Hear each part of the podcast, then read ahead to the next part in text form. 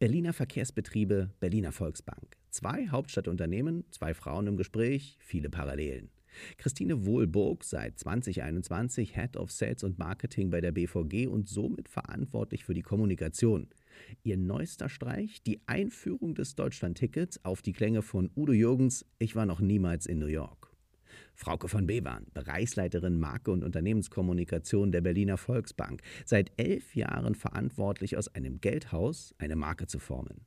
Das erste Mal treffen die Köpfe hinter den beiden Marken aufeinander und reden darüber, wie Siege und Niederlagen zum Alltag gehören, wie man mit den großen Themen der Gesellschaft als Marke umgeht und warum beide planen, mal die Rollen zu tauschen.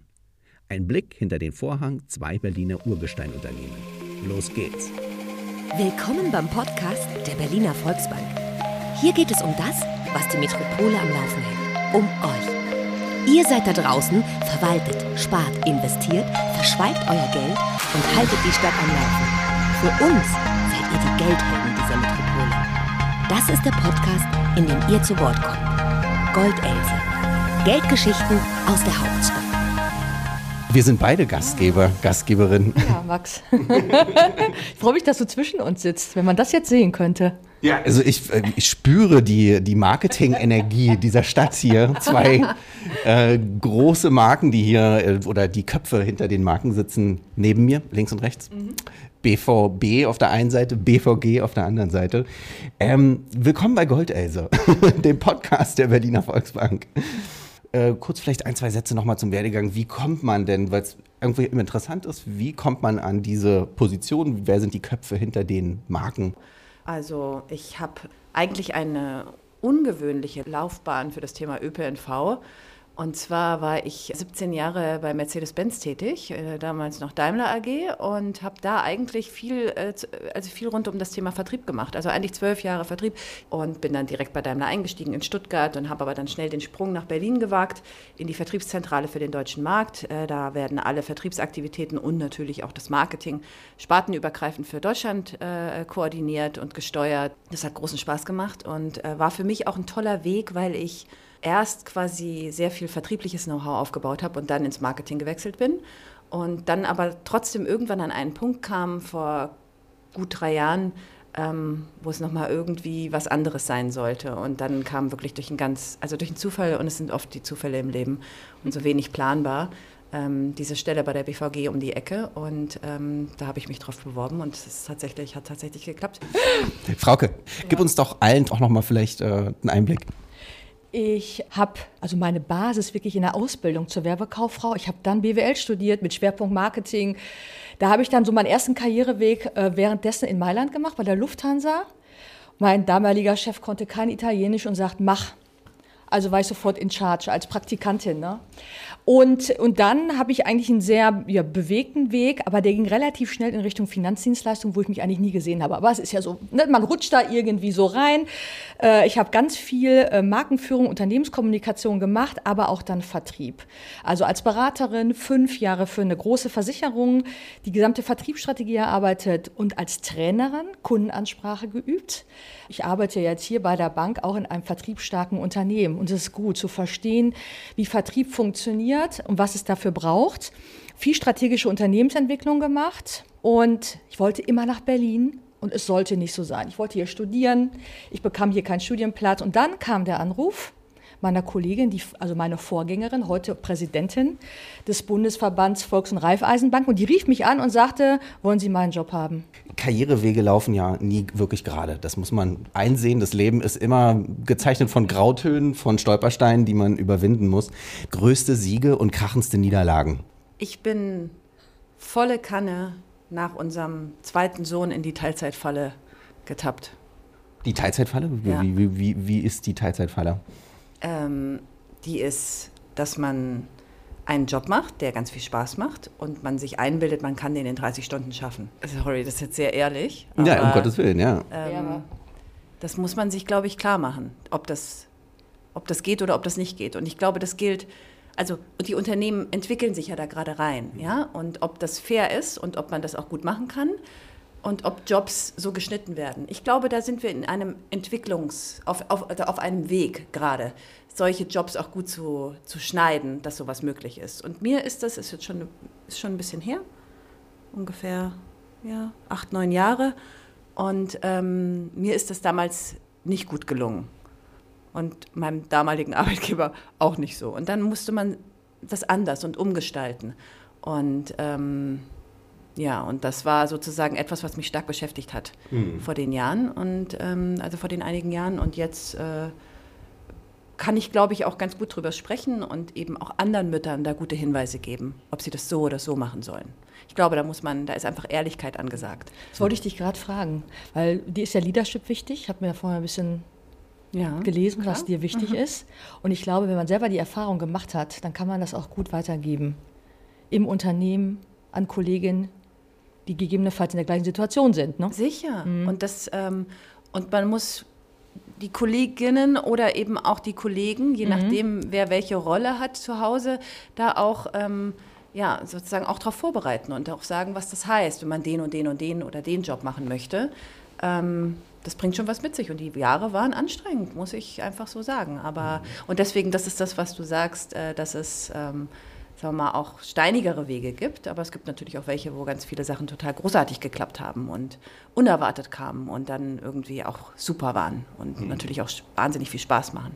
Ich habe gerade ganz kurz überlegt, Max, äh, ob ich das ernst beantworte. Ja, tue ich. Aber eine Niederlage war wirklich für mich, und die hat mich auch echt geprägt, äh, schon in meinem ersten Job, direkt nach dem Studium. Ich habe für eine Bildagentur gearbeitet, die ähm, Lizenzen für Fotos vermarktet hat war dort die Marketingchefin und damals war noch alles analog. Wir hatten 1,5 Millionen Fotos in Schubladen. Es musste alles digitalisiert werden. Wir haben eine Webseite aufgebaut, Verschlagwortung, also wirklich alles, was heute selbstverständlich ist. Ne? Damals wurden die Fotos per Hand gescannt. Und dann war die Belohnung, Frauke, wenn die Webseite steht und wir das gelauncht haben, dann darfst du die äh, lizenzfreie Produktsparte in den USA aufbauen, Union Square Manhattan. Und ich wollte immer dahin und dachte, okay, das war für mich ein echter Antreiber. Ich war gerade fertig, dann wurden wir von dem größten Wettbewerber gekauft. Naja, die Marketingchefin von dem übernehmenden Unternehmen war 15 Jahre da.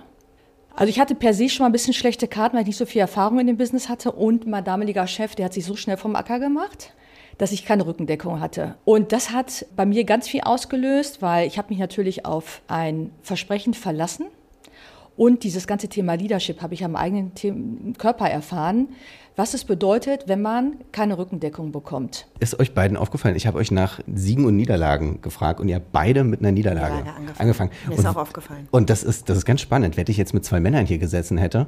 die hätten sofort wahrscheinlich von den Siegen geredet. Was mich gleich zu, weil, da mache ich gleich jetzt nämlich einen Sprung in andere Themen rein. Aber das ist echt interessant. Äh, Sie beide führen ja große Unternehmen und das hat ganz viel auch mit Ihnen zu tun. Wie steht ihr zu Haltungsmarketing? Ist das äh, die Zukunft? Wo, wo geht es dahin? Was sind vielleicht auch Fallstricke dabei? Ich finde, das Wichtigste ist, dass es authentisch ist und zum Unternehmen passt. Ne? Also nichts ist schlimmer, als wenn es irgendwie aufgesetzt wirkt. Und das ist etwas, an, daran sagen wir, arbeiten wir sehr intensiv und auch mit Herzblut.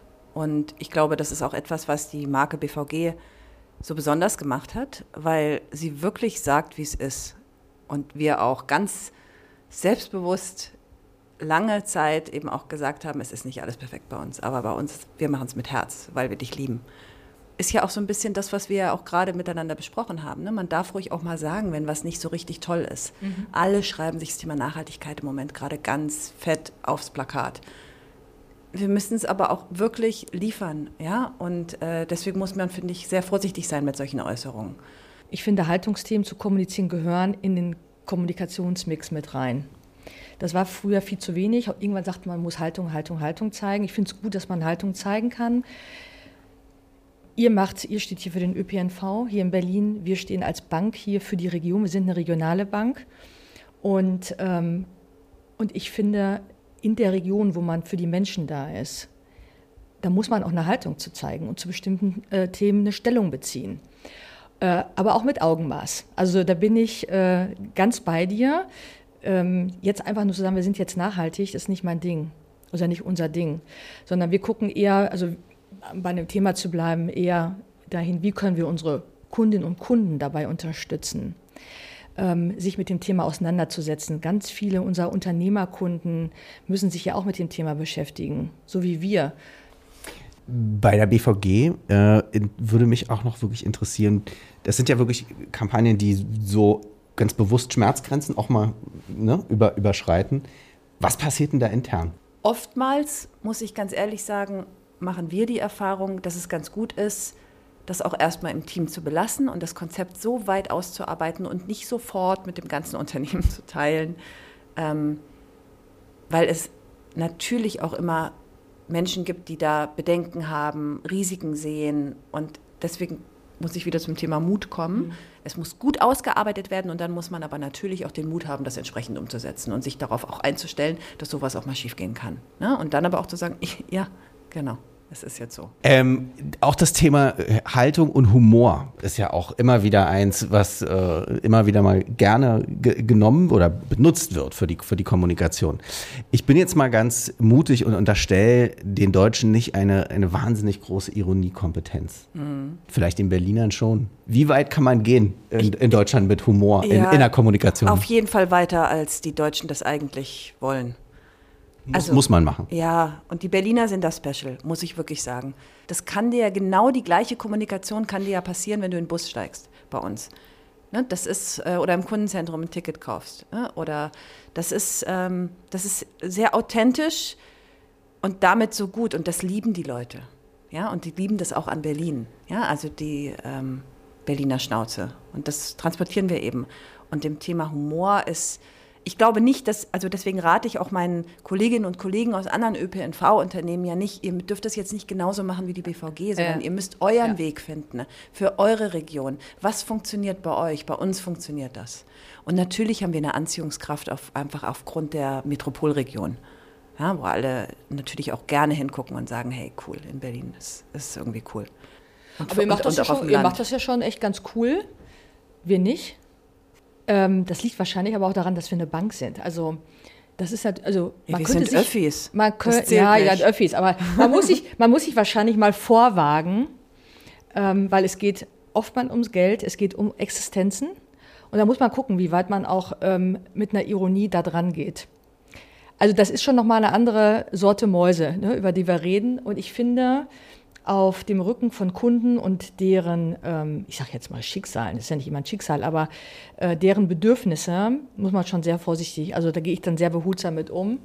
Ich habe einmal vor ein paar Wochen Bargeld geholt am Automaten und dann stand er außer Betrieb. Also es passiert mir ja genauso, wie es unseren Kundinnen und Kunden passiert. Und dann habe ich dazu auf Instagram eine Story gemacht. Ach, habe ich da einen raufgekriegt von Kollegen. Kannst du doch nicht machen, du kannst doch nicht die Bank beschmutzen. habe ich gesagt, nee, tue ich nicht, sondern ich mache das mal mit dem Augenzwinkern. Bei mir als Kollegin in der Bank passiert das ja auch. Und ich ärgere mich auch darüber. Und ich habe da größtes Verständnis, wenn die Technik mal nicht geht, dass sich auch bei uns Kunden beschweren und äh, darüber ärgern. Das ist okay. Es war mal ein kleiner Versuch, ja, habe ich erstmal wieder einen Rückzieher gemacht. Aber, ja, aber, aber, aber, Humor muss ja auch nicht Ironie sein. Nee, genau. Ja? Also ja. Aber so ein Augenzwinkern, ich fand zwar ein sympathisches Augenzwinkern, aber jeder sieht das halt anders. Wie ist denn die Kaskade bei euch? Interne Kommunikation für externe Kommunikation? Wie spielt die Kommunikation nach innen bei solchen Maßnahmen auch immer eine Rolle mit? Es gibt quasi aus allen Bereichen eine Art Kommunikationsbeauftragte, Beauftragter. Und die treffen sich regelmäßig und da wird vorab natürlich informiert. Wir haben ja auch eine Mitarbeitenden-App, wo wir auch vorab informieren, meistens.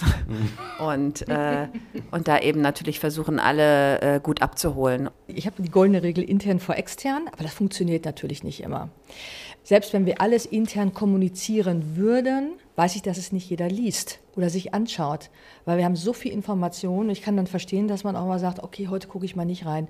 Also zum Beispiel LinkedIn ist für uns auch ein interner Kommunikationskanal. Viele Kolleginnen und Kollegen folgen sich alle gegenseitig und kriegen mit, was eigentlich so in der Bank los ist. Hast du schon mal an einem Bankschalter gearbeitet, um die Bank besser zu verstehen? Und hast du schon, bist du schon mal Bus, U-Bahn oder gefahren? Durftest du schon mal U-Bahn mitfahren? nee, bin ich nicht. ich sag's ganz ehrlich. Ich habe daneben gesessen. Ich habe in der Filiale an der Kasse daneben gesessen oder am Schalter und habe zugeguckt, wie das geht. Und das ist total spannend.